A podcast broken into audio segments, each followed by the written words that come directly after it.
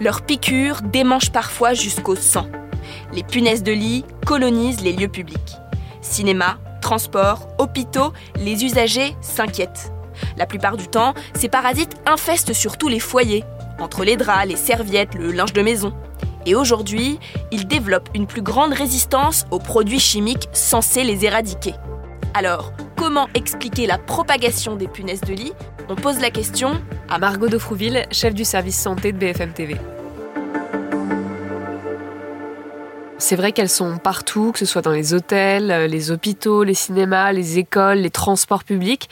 Alors selon les experts, euh, ça fait depuis la fin des années 90 que les punaises de lit sont revenues en force, mais ils n'arrivent pas très bien à expliquer les raisons de cette recrudescence. Il y a quelques pistes d'explication qui sont évoquées. Il y a notamment l'accroissement des voyages internationaux, surtout depuis la fin de la pandémie Covid, et l'apparition aussi des résistances aux insecticides. Euh, ces deux facteurs ont probablement, selon les spécialistes, contribué à la propagation de ces infestations. Qu'elles sont dangereuses pour la santé. Alors elles peuvent être très gênantes, générer un stress important. Pour ce qui est de la peau, globalement, ça peut aller de la simple piqûre qui gratte un peu à une énorme réaction de type euh, urticaire. La sensibilité d'une personne va euh, d'ailleurs euh, s'accroître si le nombre de piqûres augmente, c'est une possibilité. Et dans les cas d'infestation vraiment très sévères, les pires cas, les punaises de lit peuvent aussi entraîner des troubles psychologiques variés, voire des cas d'anémie, ça veut dire une diminution des globules rouges dans le sang, ce qui peut entraîner une certaine fatigue, une certaine faiblesse. Mais la bonne nouvelle, c'est tout de même que jusqu'à présent, les punaises de lit ne sont pas des vecteurs de maladie. Et alors, comment on fait pour les chasser ou les éradiquer? Alors, la première étape consiste à aspirer méticuleusement toutes les surfaces pour capturer les parasites et les œufs. Ensuite, il y a vraiment un point important, c'est de nettoyer le conduit de l'aspirateur, sortir le sac, parce qu'ils vont pas mourir, et de les placer dans un autre sac plastique fermé qui sera jeté dans une poubelle extérieure. On évite de contaminer aussi les voisins euh, par la même occasion. Il faut vraiment nettoyer aussi tout le linge dans une machine à, une température minimum de 55 degrés. Alors si on n'a pas de lave-linge, on peut aussi mettre les vêtements dans un congélateur à moins 17 degrés pendant au moins 3 euh, jours.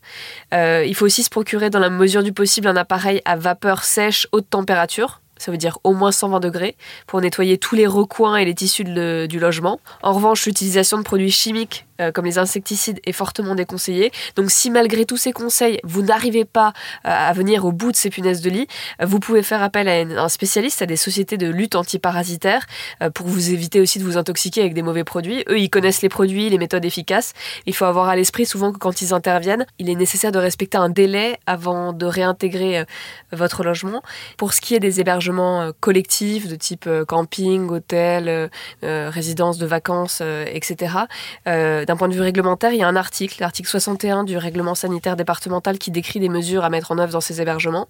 Et en fait, il revient au maire euh, de la commune où est situé euh, l'établissement de demander ces opérations de désinsectisation euh, si ce n'est pas le cas.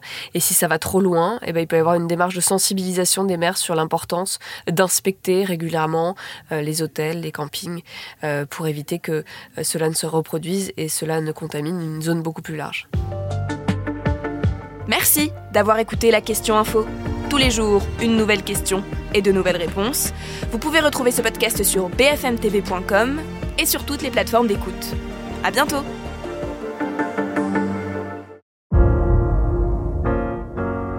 Vous avez aimé écouter la question info? Alors découvrez le titre à la une, le nouveau podcast quotidien de BFM TV. Les grands récits de l'actualité, des témoignages intimes c'est tous les soirs sur vos plateformes préférées. À bientôt!